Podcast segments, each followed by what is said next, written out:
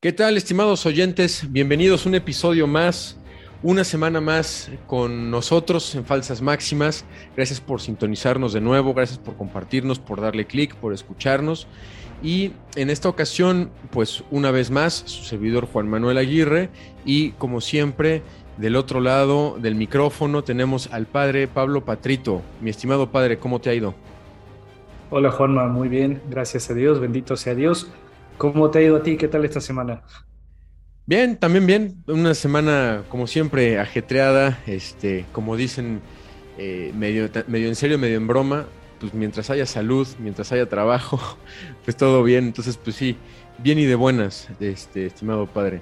Qué bueno, pues qué, qué alegría, Juanma, estar contigo. Qué alegría, queridos oyentes, que estén con nosotros en este programa, ya sea escuchándonos o viéndonos. Y el día de hoy ya toca entrar un poquito más en una pelota que habíamos dejado picando para gol en el programa pasado. Así que, Juanma, como siempre, vos nos vas a introducir, ¿no? Sí, pues en esta tercera temporada que estamos eh, reflexionando acerca del seguimiento de Cristo, eh, pues hoy queremos abordar particularmente el tema de la virtud. Y digo, si se les tiro así directa, van a decir, ah, pues así como dice el padre que quedó votando a gol, pues no me queda muy claro. Pero para los que son escuchas frecuentes, fieles de, falsas máximas, eh, eh, estábamos platicando en nuestros episodios anteriores, padre, que debemos buscar el bien, debemos buscar asimilarnos a Cristo, ser como Él, eh, en la búsqueda y en la práctica del bien. Entonces, pues, ¿qué es lo que, lo que nos propone eh, pues sí la iglesia, incluso la filosofía clásica, pues es el tema de pues, si quieres ser bueno eh, y quieres aterrizar ese concepto que hablábamos un poquito muy elevado de lo que es bueno, lo que es bondadoso, que decíamos tiene a Dios como su referencia, pues poner puntos de referencia un poco más eh, aterrizables a, a la vida, ¿no? Este, porque a veces podemos llegar a perder con esta, este, bueno, pues sí quiero ser bueno, pero pues, ¿por dónde le entro? Y la idea es pues, plantear el, tema de las virtudes, padre. Eh, pues ahora sí que como tú eres el que trae aquí el contenido, lo mero bueno, empezar porque es la virtud, ¿no? Claro, pues, así que me lanzaste la pelotita y de repente eh, empecé a titubear, lo, lo resumiría muy fácil. La virtud es un hábito eh, como hábito por algo, por ende es algo repetitivo, que nos hace ser mejores. No solamente es un hábito que nos habilita a realizar actos buenos, que sí, es, es una cosa constitutiva y esencial de la virtud, pero más esencialmente, la virtud es el hábito eh, que nos permite ser mejores, desarrollar más a plenitud nuestra naturaleza, tanto humana como cristiana. Por ahí iría. Y complementaría esto, eh, Juanma, uniéndolo, porque siempre los que nos están escuchando ya saben que queremos unir estos temas que tocamos a falsas máximas que hay en el mundo.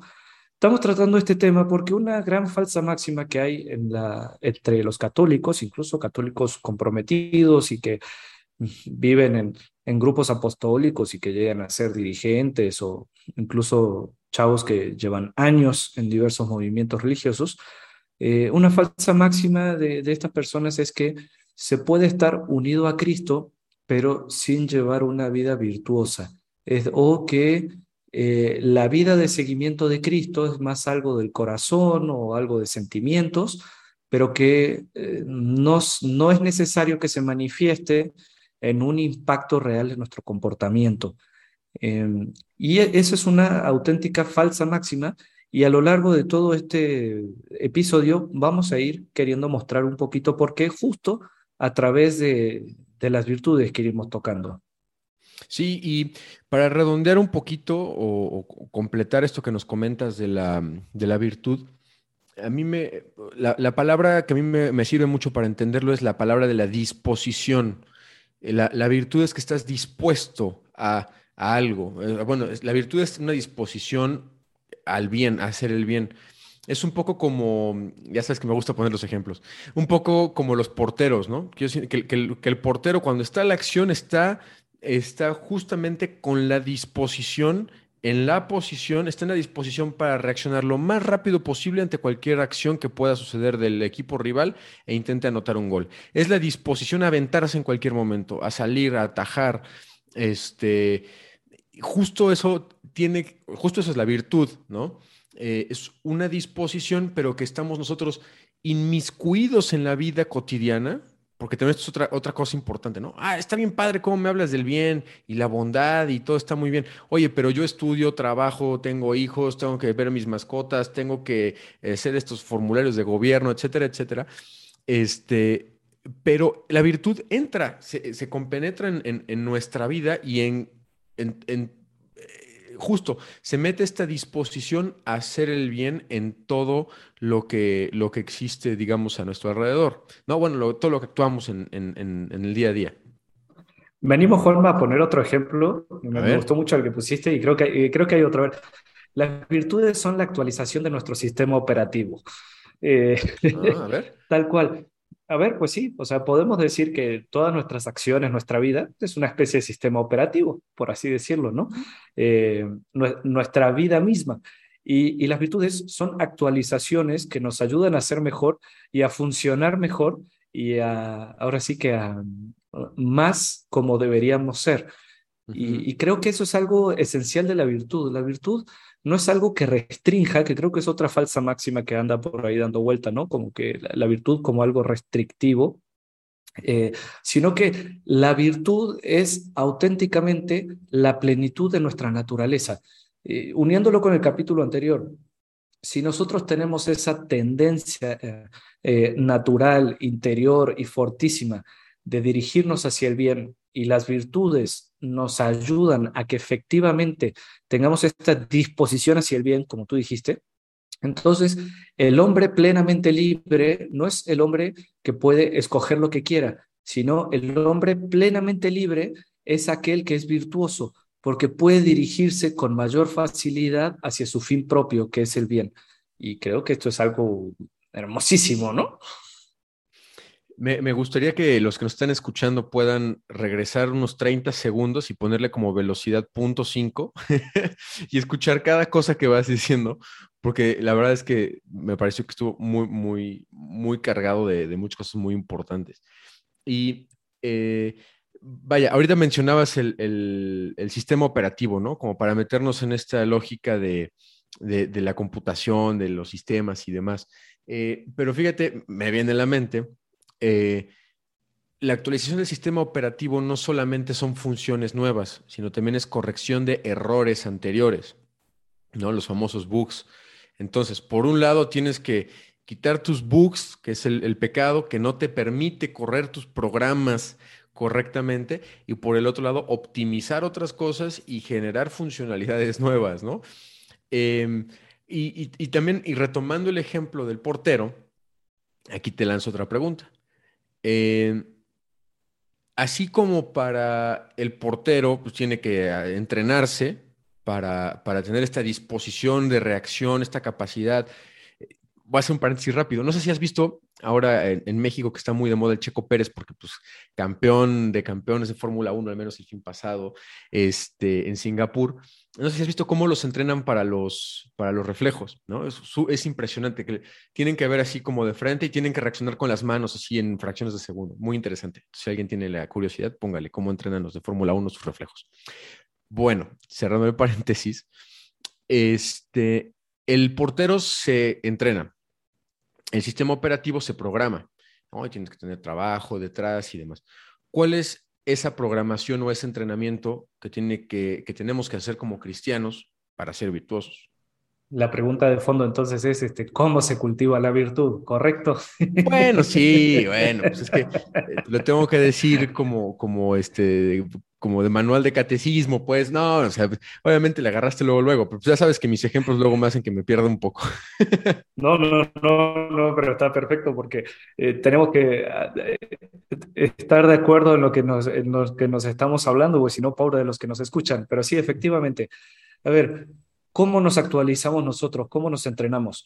Me parece que tenemos que distinguir también del tipo de virtudes de las que estamos hablando, porque así como en el programa pasado hablamos que hay una ley moral natural y una ley moral revelada, del mismo modo, o de un modo justo, análogo y correspondiente, de hecho, la virtud, podemos hablar de virtudes humanas y naturales y las virtudes eh, sobrenaturales o virtudes infusas por la gracia. Entonces, cada una de estas virtudes eh, se entrenan de un modo distinto, eh, pero complementario. Em, y no es que las virtudes sobrenaturales empiecen después de las virtudes humanas. Vamos a ver que es un complemento. Pero me parece, Juanma, que, que es momento de, de, empezar a hablar en concreto de las virtudes. Y yo creo que las podemos distinguir básicamente entre las virtudes cardinales que son como la cúspide de las virtudes humanas, y las virtudes teologales. ¿Habías escuchado tú, Juanma, de esta distinción? Sí, sí, sí, sí. Vaya, ya sabes, en mis clases de formación y demás, este, virtudes cardinales, virtudes teologales y, este, y otras virtudes. No, sí, totalmente. Las, las cardinales, entiendo, son cuatro, que incluso la idea es cardinal como, como, la, pues como los, los, puntos cardinales, norte, sur, este, oeste, como, como un punto de orientación, ¿no? Me acuerdo. Y además son cuatro. Em, prudencia, fortaleza, justicia y templanza. Así me las aprendí. Este, y este, pues bueno, estas incluso desde, desde, el, desde el mundo, digamos, clásico, precristiano, pues también se, se, se, les conocía, se les promovía y demás, ¿no? Eh, no sé si, si quisiera hacer un repaso de estas en, específico, darnos un poco de contexto, reiterando que tú sí eres filósofo yo nada más soy eh, Este, ¿qué, nos quisieras comentar de estas, eh, de, las, de las cardinales? Hay un pasaje del libro de la sabiduría que dice, amas la justicia, las virtudes son el fruto de sus esfuerzos, pues ella enseña la templanza, la prudencia, la justicia y la fortaleza. Esta pregunta de ¿amas la justicia? tiene una connotación de fondo que es, este, ¿quieres ser fiel a Dios? Porque recordemos que para el mundo judío, la noción que para nosotros es fe, o sea, de relación con Dios por medio de la fe, en la mentalidad judía es eh, la justicia, porque es la fidelidad a la, entendida como fidelidad a la alianza. Entonces, este pasaje del libro de la sabiduría, amas la fidelidad de la alianza, amas a Dios, las virtudes son el fruto de sus esfuerzos, pues ella enseña estas cuatro virtudes que acabamos de mencionar. Entonces, de algún modo, estas cuatro virtudes que son virtudes humanas también tienen mm, su alcance teologal, pero me parece que para no acelerarme, este, más de lo que me estoy acelerando hacia el estilo Checo Pérez, eh, podemos ir una por una, ¿no? Eh, la primera que mencionaste es la prudencia, que es Mm, si esto fuera un coche, eh, la prudencia sería realmente el, probablemente el manubrio. El, ya no me acuerdo cómo se dice acá en México, Juan. Volante. Este, el volante. Ah, no, no se le dice así en todos lados. este, el manubrio es el de la bicicleta. Eh, bueno, cosas de Latinoamérica, pero bueno, el manubrio, el volante sería, sería la prudencia, porque es la virtud que nos dispone para saber eh, cuál es el mejor bien que conviene hacer en el momento más conveniente. A ver, voy a reformularlo, voy a ver si lo puedo reformular para no completarlo. Eh, el mejor bien o el mayor bien en el, en el mejor momento posible. Eso, así queda mejor. El mayor bien en el mejor momento posible. Esa sería como la esencia de la virtud de la prudencia. Claro, totalmente. Es... Em, la palabra, a mí la palabra que me gusta, que me ayuda mucho es la del momento, ¿no? Mi papá me decía, todo tiene su tiempo y su momento, y eso creo que al final es, un es, un, es una lección de prudencia. Quizá eh, a, los papás les pasa esto mucho, sobre todo con hijos chicos, ¿no? Eh, que frente a una reacción de, tu hijo negativa, un grito, un berrinche, un lo que sea, te puedes acercar y en ese momento poder tener la prudencia, no solamente, no para, o sea, una falta de prudencia sería quizá un correctivo excesivo, una falta de prudencia sería un, eh, eh, dejarlo hacer exactamente lo que quiera en el momento que quiera.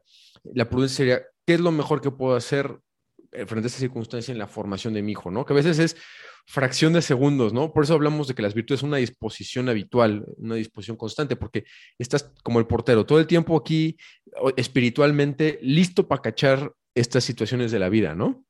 Creo que puede ser también un buen ejemplo.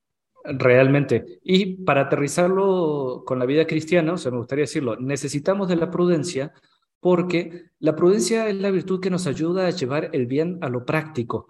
Es decir, no solamente conocer lo que es bueno, que es necesario, y, ahí inicia ¿no? la, sabiduría, sino eh, saber que en qué momento el bien hay que llevarlo a cabo y cómo llevarlo a cabo.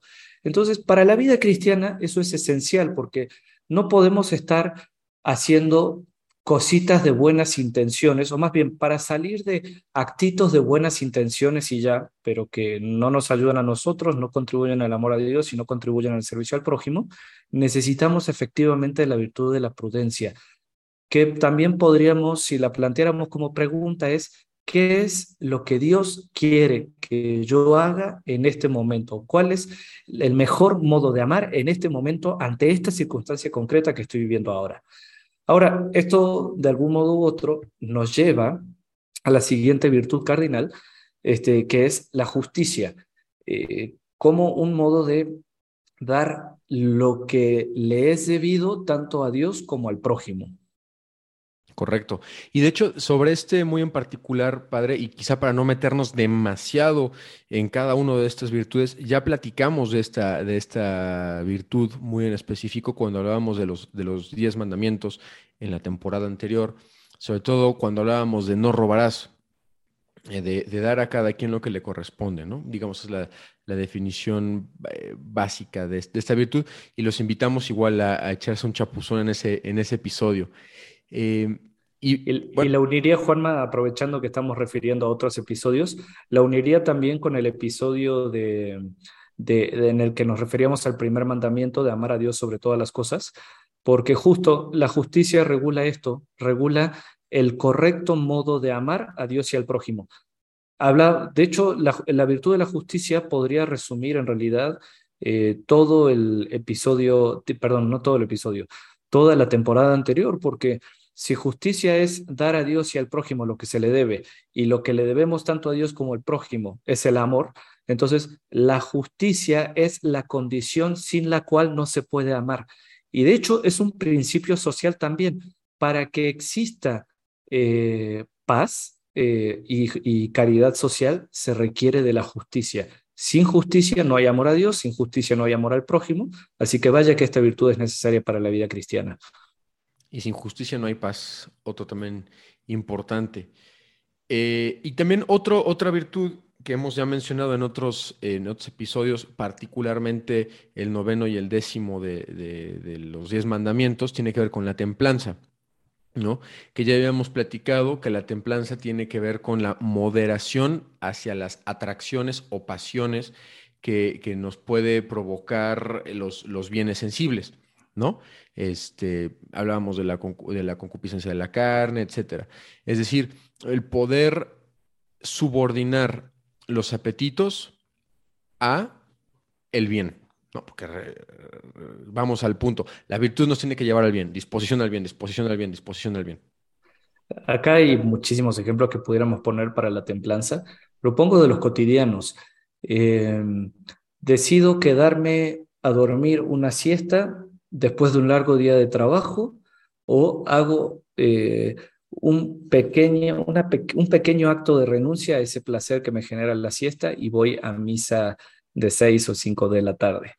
Eh, eh, por poner un ejemplo, ¿no? O sea, le estamos hablando aquí a católicos comprometidos. ¿Cuántas veces no nos hemos quedado sin misa por un placer pequeño, ¿no? Em, por no decir cuántas veces hemos caído en pecado mortal por no renunciar a, grandes placeres que se dan en, en ciertos ambientes, ¿no? Como fiestas, comidas, etcétera, encuentros. Em, pero bueno, la templanza, eh, de, hecho, de esto hemos hablado también bastante en la temporada anterior, pero vale la pena mencionarla. Sin templanza no hay virtud, porque sin templanza somos esclavos de nuestras pasiones.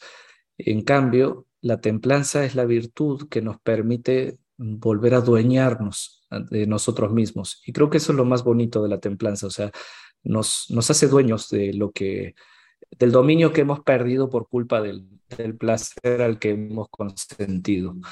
Ahora esto nos lleva a la siguiente virtud este, cardinal, que es la fortaleza, ¿no? Como virtud que nos permite ser constantes en la adversidad. Justamente la fortaleza es una virtud antimillennial, anti las generaciones que le siguen, que eh, tanto tú como yo, que pertenecemos a la millennial y los que vienen no son más jóvenes que nosotros, padre, este, estamos acostumbrados a tener todo por lo fácil. Eh, y estamos acostumbrados o, vemos con facilidad, tal vez no tú y yo en concreto, pero vemos con facilidad eh, que, por ejemplo, los, los, empleos ante la primera adversidad pues, ya lo están dejando, en la escuela ante lo primero ya están eh, llorándole al profesor y falta esta, esta, virtud de que justamente que tener la disposición a renunciar a algunas cosas para conseguir otras que son más valiosas. Obviamente, eh, para quien también es millennial y de estas mismas generaciones y, va al gimnasio, hay una frase eh, frecuente entre los que van al gimnasio que es no pain, no gain, ¿no? Si no duele, no sirve también en español. Entonces, eh, es un poco lo que nos quiere decir, obviamente con un trasfondo más, más elevado, pero acuérdense que a mí me toca decir las cosas de la calle, vaya. Este, ¿qué, me faltó, Pater? Yo creo que sí va, va por ahí, ¿no? Va totalmente por ahí. A mí algo que me encanta de esta virtud, y que, bueno, primero me encantaría tenerla más desarrollada, ¿no? Pero algo muy bonito es que capacita para la renuncia y el sacrificio de uno mismo por defender una causa justa. Y de vuelta, aterrizándolo a la vida cristiana, ¿cuántos de nosotros no nos gusta gritar viva Cristo Rey, no tenemos como ejemplo y como patronos a los mártires y quisiéramos nosotros mismos ser mártires? Eh, pues para llegar al martirio, que es una gracia, se necesita haber tenido desarrollada también la virtud de la fortaleza, porque si yo no soy capaz de sacrificios pequeños, ¿cómo voy a ser capaz del sacrificio y de la renuncia grande de mi vida? ¿no? Em, es decir, eh, los, las, el que es fiel en lo poco será fiel en lo mucho. Y yo creo que ejercitándonos en estas pequeñas virtudes en lo cotidiano, de vuelta, vamos a estar mejor dispuestos hacia el bien y no solamente el bien humano, sino creo que ya se empieza a ver cómo estas virtudes que son naturales también van disponiendo a vivir mejor el bien sobrenatural, el bien de la gracia. Y acá, Juanma, me permito saltar eh, como transición hacia las virtudes teologales a decir un tema. Hay que recordar una verdad clara, y es que nosotros estamos heridos por el pecado original. Entonces, aunque estas virtudes sean comunes a toda la humanidad y todos en teoría pueden desarrollarlas, también hay que ser honestos y decir que todos llevamos en nuestra carne la herida del pecado original y estas virtudes que de suyo son naturales y de suyo son propias que las cultivemos, no son fáciles de cultivar, eh, o sea, no sin esfuerzo, no sin auxilio y sí necesitamos de la gracia, porque recordemos que la gracia hace dos cosas esencialmente en nuestra vida, y esto lo hemos ido mencionando en las temporadas anteriores.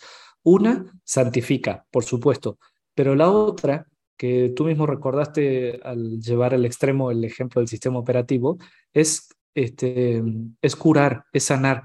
Entonces, la gracia ayuda a que la naturaleza realice aquello para que lo que de suyo estaba habilitada pero que está herida para realizar. Entonces, la misma gracia entra para complementar y llevar a un nivel de perfección mayor estas cuatro virtudes naturales que de lo que podrían por sí solitas.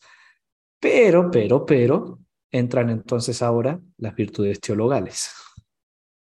Y, y que estas nos las encontramos muchas veces como, como poniendo atención a veces en, la liturgia, se mencionan, en el rosario, se mencionan, en, diferentes partes de, nuestra vivencia y práctica religiosa se mencionan las, las tres virtudes teologales, ¿no?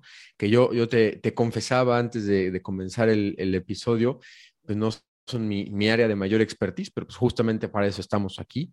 Eh, y son tres, fe, esperanza y caridad. Eh, Padre, pues ahora sí venos guiando.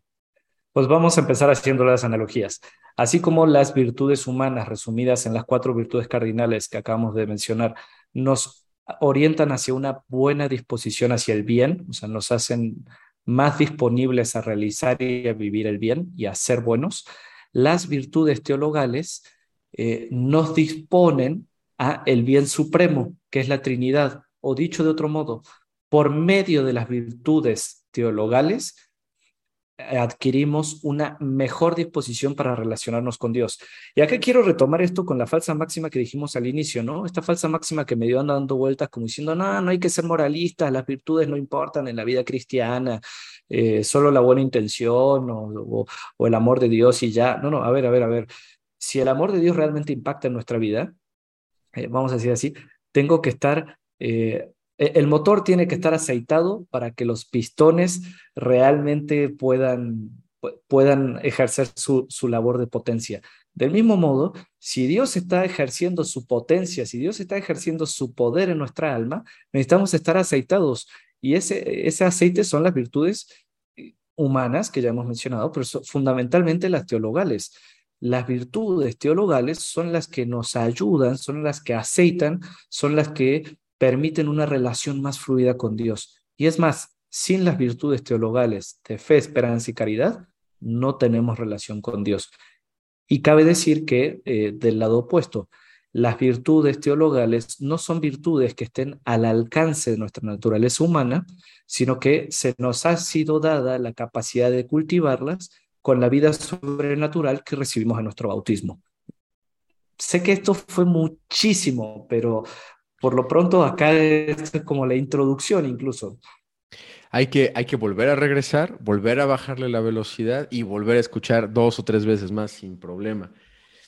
Eh, pues sí, efectivamente, Dios, Dios da esa gracia y eso hay como un dicho, ¿no? Que veces este, bueno, sí es un dicho, pero hasta se te puede llegar a salir, por así decirlo, por las orejas.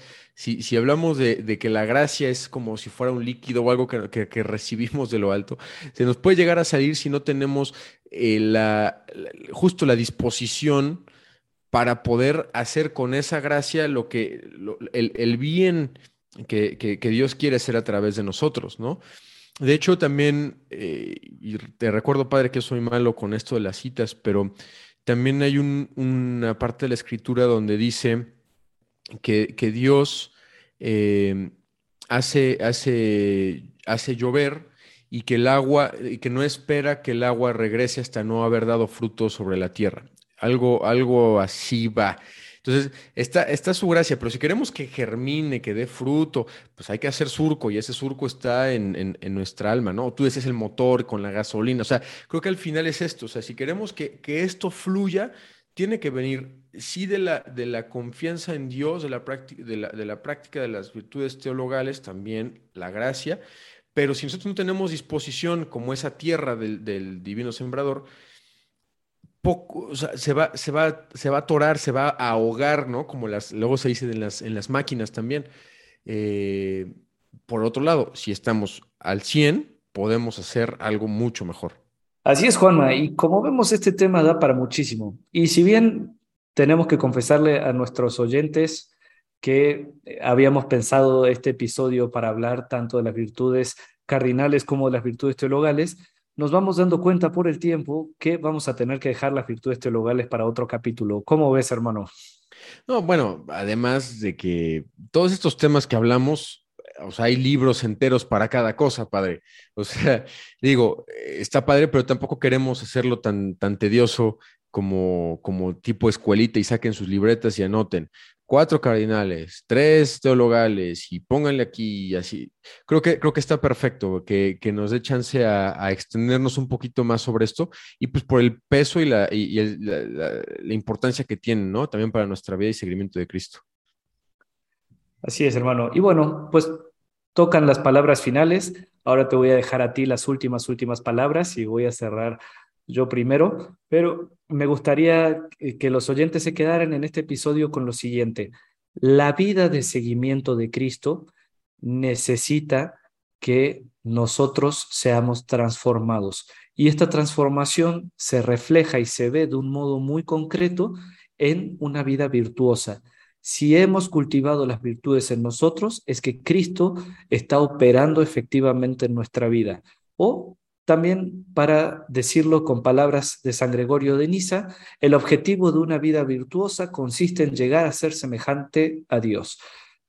Dios nos ha creado imagen y semejanza suya y para reflejar esta imagen y semejanza suya en nosotros, eh, podemos caminar, o más bien debemos caminar por el camino de la virtud.